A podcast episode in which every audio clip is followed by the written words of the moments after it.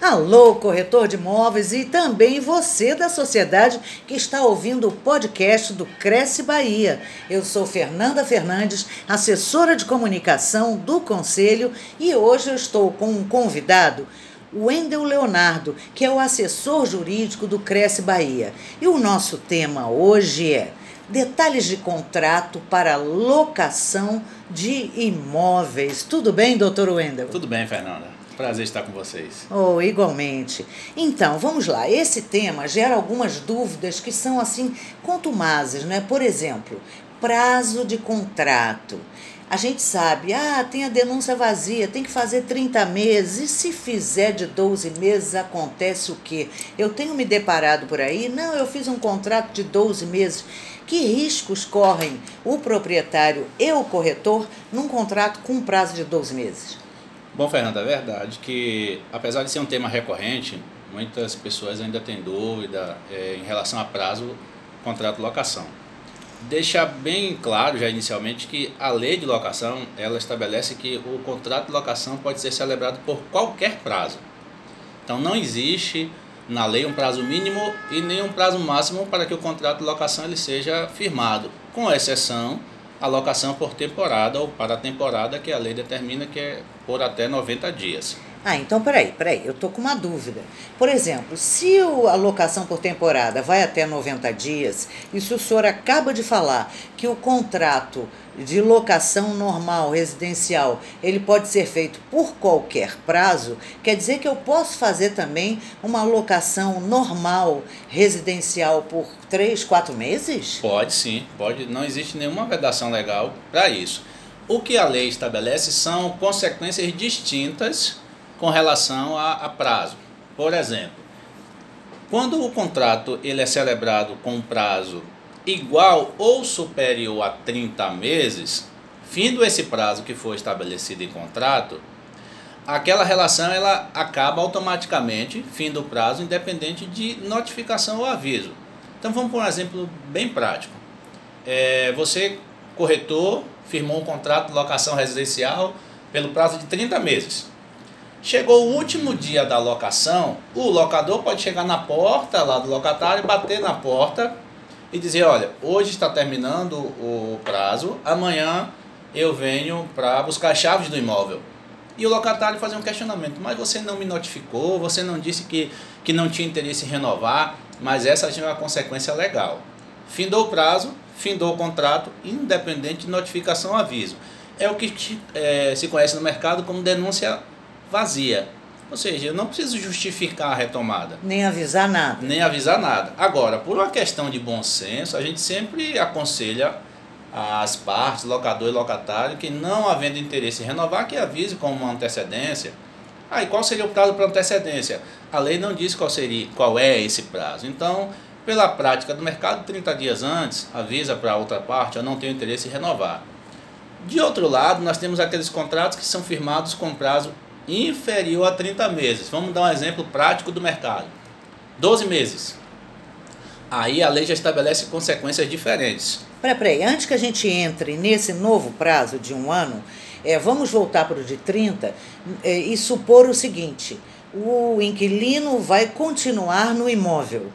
Faz-se um novo contrato, uma nova papelada, ou Basta, se houver no contrato a cláusula renovado automaticamente, se for acordo entre ambas as partes, como, qual é a melhor coisa para se fazer nesse caso? Excelente pergunta. Bom, a própria lei estabelece também que nós estamos falando do contrato celebrado por 30 meses ou mais, correto? Isso. Bom, aí a lei já diz o seguinte: se o locatário permanece no imóvel por mais de 30 dias sem a oposição do locador, esse contrato prorroga automaticamente por tempo indeterminado.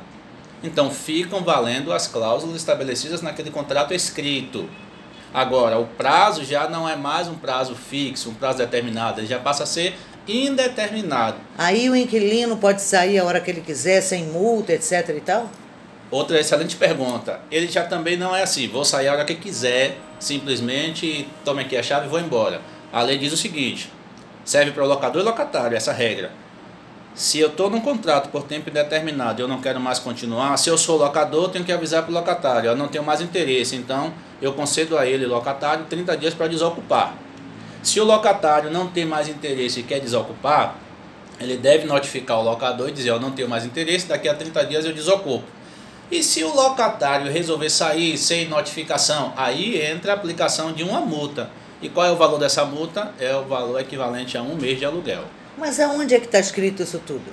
Na lei de locação, a lei 8.245 de 91. A lei do inquilinato. A lei do inquilinato. Ah, então a gente já sai das regras daquele contrato e passa a ser regido pela lei do inquilinato.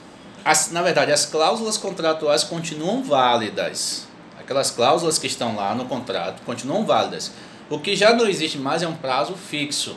O prazo já passa a ser indeterminado. Aí, com relação a, a, ao desfazimento desse contrato, aplicam-se as regras estabelecidas em lei, a não ser que locador e locatário resolvam fazer um termo aditivo em relação àquele contrato, estendendo o prazo, aí no termo aditivo já deixando qual é o prazo que nós iremos estender esse contrato? Por mais seis meses, 12 meses, por mais 30 meses, ou as partes também podem já deixar pré-estabelecido naquele primeiro contrato que é aquele, é, ele irá se renovar automaticamente por igual período, desde que não haja a manifestação de um ou de outro pela não continuidade do, do contrato. Mas a cláusula que morre nesse caso é aquela que diz que se a pessoa sair no prazo X, ela paga até três, é, três meses de aluguel de multa, tal. Isso não pode mais existir porque a pessoa já está no imóvel há 30 meses, é isso?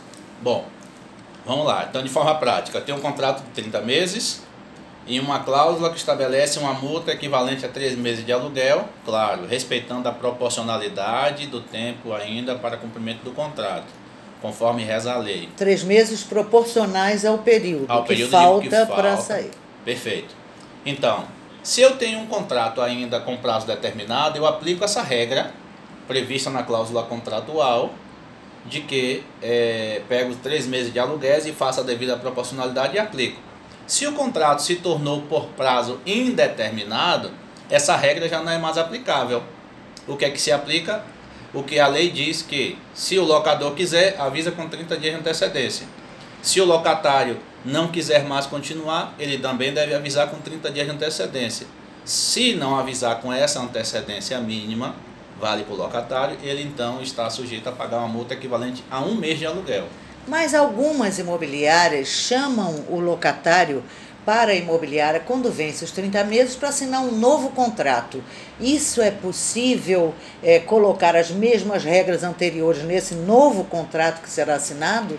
De 30 meses? Sim, é possível. Não existe nenhuma vedação legal com relação a isso aí. Ah, então só fica regido pela lei do inquilinato com esse um mês de multa e tal, se não assinar um novo contrato. Exatamente se eu não tiver um novo contrato ou se aquele primeiro contrato não contiver uma cláusula dizendo que ele se renova por igual prazo.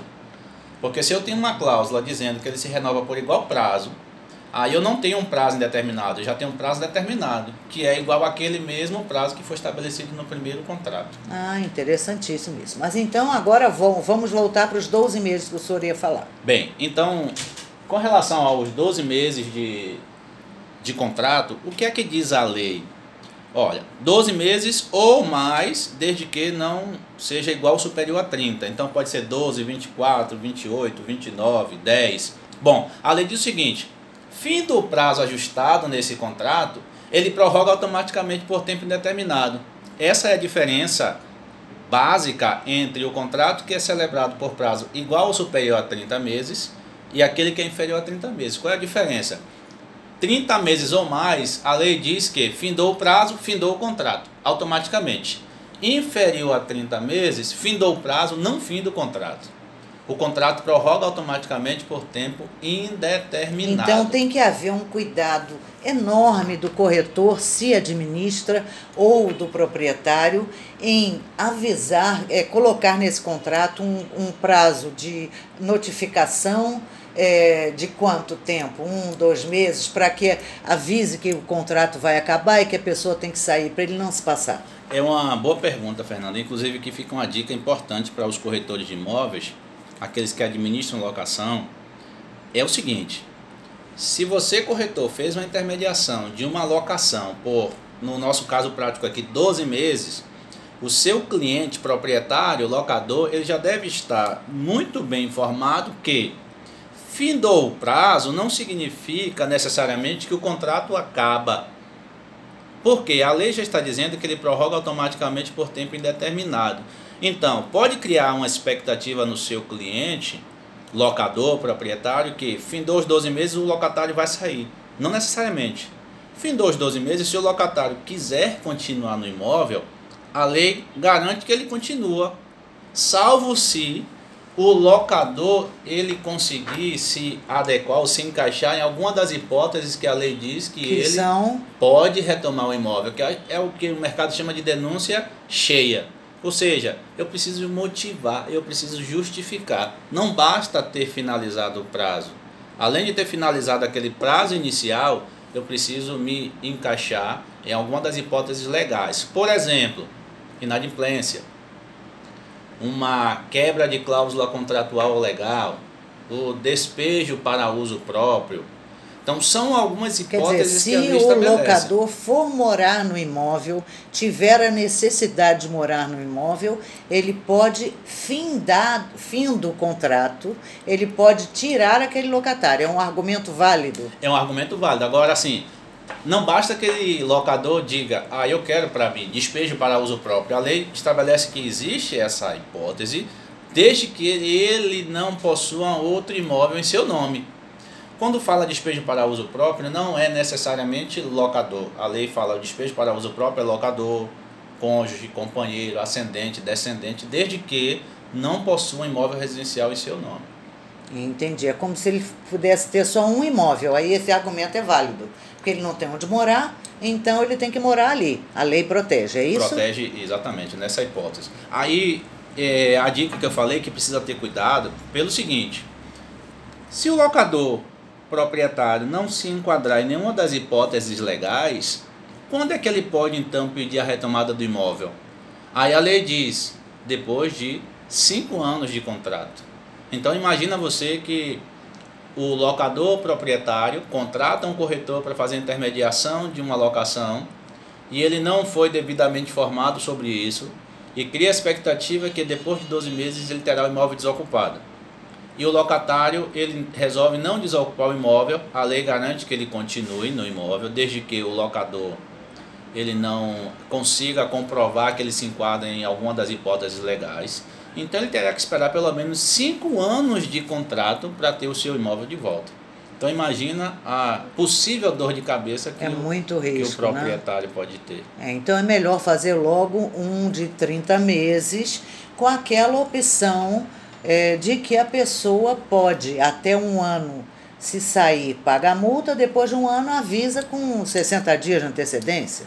É mais seguro, não? É, esse é um outro ponto que, apesar de ser uma prática no mercado, é, encontra um, um problema também. É uma cláusula que ela é parcialmente válida. Essa cláusula que as pessoas colocam no contrato é uma prática até no mercado. Faz-se um contrato de 30 meses e uma cláusula dizendo que, exemplo, Após 12 meses, locador ou locatário podem pedir o imóvel de volta sem que incorra em ônus. Não é essa a sua pergunta? Sim. Só que a lei é diz o, seguinte, é o que a gente mais vê por aí. É né? é, exatamente. Só que a lei diz o seguinte, que o locador, durante o prazo estabelecido para o contrato de locação, não pode reaver o imóvel alugado. Então a cláusula é parcialmente válida por isso, porque o locador ele não pode reaver o imóvel. Já o locatário, sim. Ele pode, então, depois dos 12 meses, dizer: Eu estou devolvendo de imóvel, não vou pagar multa, porque o contrato está dizendo que eu não pagarei multa depois de um tempo, então estou pedindo, é, estou rescindindo o contrato depois desse tempo, então fica isento de, de pagamento de multa. Só que o locador não vai poder fazer isso. Apesar de ter uma cláusula no contrato dizendo que ele, locador, pode. Ele não pode pedir de volta. Ele não vai poder. Ele tem que honrar o contrato até o final. Exatamente. E ele não pode alegar, ah, mas existe uma cláusula contratual. Mas a própria lei diz que são nulas de pleno direito as cláusulas contratuais que, que visem a afastar o LD, a finalidade da lei. A lei maior protege o locatário. Perfeito. Então a cláusula contratual não pode ter força maior do que dispositivo legal. Outra pergunta, também é legal se o locador quiser cobrar a multa por saída do locatário é, no, no contrato inteiro, durante os 30 meses, não dá esse prazo de até um ano paga multa, depois de um ano não paga mais, tem que avisar e tal. Ele pode colocar essa multa durante os 30 meses se a pessoa não cumprir o contrato e sair antes? Então, essa é a regra, se eu, se eu, que eu entendi bem a sua pergunta. A regra é, a multa ela é válida até o prazo final do contrato, respeitada a sua proporcionalidade sempre. É porque tem gente que faz só até um ano paga a multa. Depois de um ano, avisa com 60 dias e aí não paga a multa. Entendeu? É legal, perfeito, perfeito. Isso pode também. Pode também. Aí ressalto mais uma vez, é válido para o locatário. Para o locador, essa disposição claro, não claro. pode ser aplicável. Agora tem uma outra pergunta. Por exemplo, o locatário pode sair em alguns casos sem pagar multa. Por exemplo, é, transferência é, de trabalho. A pessoa é um funcionário público ou militar e foi transferido é, peremptoriamente e ele não tem como é, negar, é, é, é alheio à vontade dele. Ele foi imputado isso a ele. Né? Então, nesse caso, ele não paga multa. Não se pode cobrar multa mesmo estando em contrato? Mesmo estando em contrato, só atendendo um requisito. Além de haver a ordem ou a determinação de transferência por parte do seu empregador, o locatário tem que avisar com 30 dias de antecedência. Então, se existe uma determinação de transferência e ele faz essa comunicação ao locador com 30 dias de antecedência, ele fica dispensado o pagamento de multa. Essa, inclusive, é a única hipótese legal de dispensa de pagamento de multa. É a transferência do, do empregador, nesse caso o locatário. É a única hipótese. A única hipótese legal. Doença, essas coisas, nada disso. Não, não. A única hipótese prevista na, na lei de locação é essa de transferência do empregado, por ordem do seu empregador, desde que comunique com a antecedência mínima de 30 dias. Entendi. Uma perguntinha a mais. É, com relação à cobrança, a gente sabe que taxa extra quem paga é o proprietário. Ponto fundo de reserva, quem paga também é o proprietário, certo? Ok. IPTU, a lei do inquilinato, permite que se cobre do locatário. Isso é permitido por lei. Permitido? Isso. Veja, é IPTU, via de regra, tanto IPTU quanto condomínio, via de regra, é responsabilidade do locador, proprietário. Claro. A lei faz Legalmente, a se não for pago, quem sofre as consequências da, do governo, da lei, da prefeitura é o locador. Perfeito. Mas no contrato entre partes, se estiver a obrigatoriedade do locatário de pagar o IPTU, o locatário sofre as consequências do contrato entre partes. Perfeito. É isso? Exatamente. Ah. A lei faz exatamente essa ressalva de que é, essa taxa, no caso prático, IPTU e condomínio é do locador, salvo disposição contratual em contrário. Entendi. Então, se eu tenho uma cláusula contratual prevendo que a responsabilidade pelo pagamento de IPTU e condomínio é do locatário, sim, o locador poderá exigir que esse pagamento seja feito. Agora vem a dúvida que eu ia perguntar. Por exemplo, quando o condomínio cobra uma taxa é, para pagar fundo de garantia em caso de demissão de funcionário ou férias, o que acontece muito nessa época. Né? Tem que pagar as férias do fulano e aí eles fazem, dividem uma cota entre os proprietários para que essas férias sejam pagas. Enfim, é, quando é pagamento de empregados do prédio, esses empregados estão atendendo e servindo ao locatário. É, nesse caso, ou esse é o único caso que se pode descontar do locatário a taxa? Sim, a lei prevê na, na no rol de obrigações é, do locatário é, essa possibilidade, porque são despesas ordinárias, né? são despesas tratadas como ordinárias. Pagamento funcionário, FGTS, é, Previdência Social, férias, são todas despesas é, do dia a dia do condomínio, para a gestão do condomínio. E o locatário, claro, está sendo beneficiado disso, porque está, sendo sua, está tendo à sua disposição a prestação de serviços e por ele tem que pagar. Com exceção de, no caso de demissão, se esse locatário está lá, por exemplo, há um ano, o funcionário está lá há cinco, aí vai demitir, tem que pagar os benefícios do funcionário, o locatário não paga tudo, aí tem que haver uma proporcionalidade, não é isso? Bom, a, a legislação não faz essa ressalva. Então, no, no momento em que aconteceu o fato, se o locatário é, reside, habita no, no, condomínio, a responsabilidade pode recair sobre ele. O, a ressalva que ali faz é, são aquelas é, obrigações que foram geradas antes do locatário passar a, a, usar o imóvel. Então, se a obrigação foi criada antes, essa responsabilidade não é dele.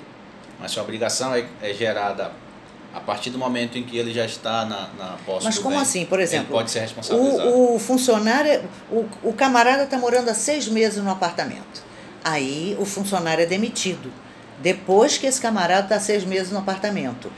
Ah, aquele, aqueles benefícios que aquele funcionário que está lá há cinco anos vai receber, eles têm que ser também pagos integralmente, óbvio, dividido por todos os moradores, mas tem que ser pago é, por aquele locatário que está lá seis meses, integralmente? Repito, se, se a obrigação ela foi criada, ela é criada a partir do momento em que o locatário está na posse do imóvel, pode recair sobre ele essa responsabilidade. Portanto, o senhor está dizendo que sim, que ele sim. terá que pagar integralmente. Isso. Se a obrigação ela, ela foi criada antes da posse por parte do locatário, aí já não é responsabilidade dele já é do locador.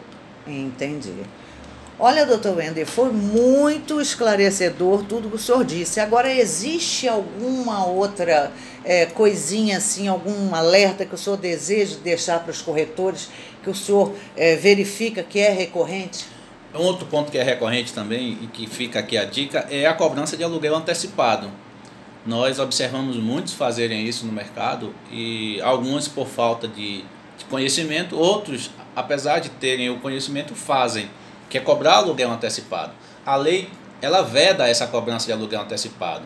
Ela só permite em dois casos excepcionais: contrato sem nenhum tipo de garantia e alocação por temporada. São as únicas hipóteses que a lei permite que é, eu cobre aluguel antecipado. Cobrar o aluguel antecipado até pode, mas se não exigir fiador nem calção, não é isso? Se não tem garantia. Não tem garantia nenhum nenhuma. tipo de garantia, ou então locação por temporada. É, mas tem gente que pede calção ou fiador e ainda pede para pagar o aluguel, só se paga vencido. Perfeito. Condomínio IPTU antecipado, não é isso? Olha, inclusive essa cobrança antecipada, ela constitui contravenção penal.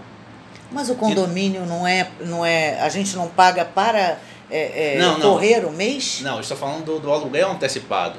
Essa cobrança do aluguel antecipado, fora dessas duas hipóteses excepcionais, ah, constitui contravenção penal. Se o locatário souber disso, ele pode processar aquele corretor ou imobiliária e ainda ter juros, correção monetária, enfim, uma série de coisas, né? É, agora, Indenizações. Perfeito. Ele, o corretor, se ele fez uma intermediação com alguma dessas infrações legais, veja, quem vai responder pelo ato infracional é o locador.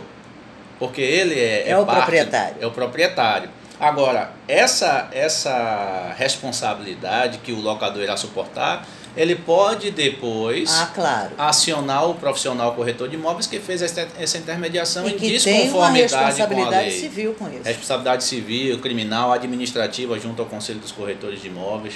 É então, a responsabilidade Tem que grande. ter muito conhecimento, né, doutor? Tem. Então, a gente aconselha o quê? Enfia a cara na lei do inquilinato, minha gente, não é isso? com certeza. Se trabalha com é, locação, administra a locação, é é, é, primordial que conheça a lei do inquilinato, conheça a lei de locações. Participe de cursos, o CRES sempre oferece cursos, trata sempre desse tema locação. É importante que o corretor esteja sempre atualizado, se informando, para que não, não cause nenhum dano aos seus clientes. Com certeza, e a si próprio também, e a né? Si próprio. Mas quarta-feira, me parece, pela manhã, a gente tem um atendimento jurídico aqui feito pelo Dr. Wilson Correia Lima, aqui no Cresce, para todos os corretores de imóvel, não é isso? Perfeito. Toda quarta-feira pela manhã, é, por ordem de chegada, é, os corretores podem ser atendidos, não podem precisa tirar suas agendar. dúvidas, não precisa agendar. Chega é, por ordem de chegada aqui no conselho, ou também através das delegacias por telefone o corretor pode ter esse atendimento e tirar todas as suas dúvidas. Que ótimo. Então aí, corretor, já está sabendo, né? Não é por dúvida que você vai fazer alguma coisa errada. Quarta-feira pela manhã, não precisa agendar, é por ordem de chegada. Dr. Wilson Correia Lima é, presta o atendimento ao corretor de imóvel. Juntamente com a doutora Fernanda. Doutora Fernanda Ferreira, grande doutora Fernanda. Pronto. Então, olha, eu só tenho a agradecer. Foi demais, muito esclarecedor tudo que o senhor disse aqui no podcast de hoje, tá bom? Que bom, fico feliz, estou sempre à disposição de vocês. Ok. Muito obrigada, doutor Wender. Obrigada à sua audiência, à sua companhia. E fique ligado, hein, que no próximo podcast tem mais outro tema maravilhoso para você. Tchau, tchau.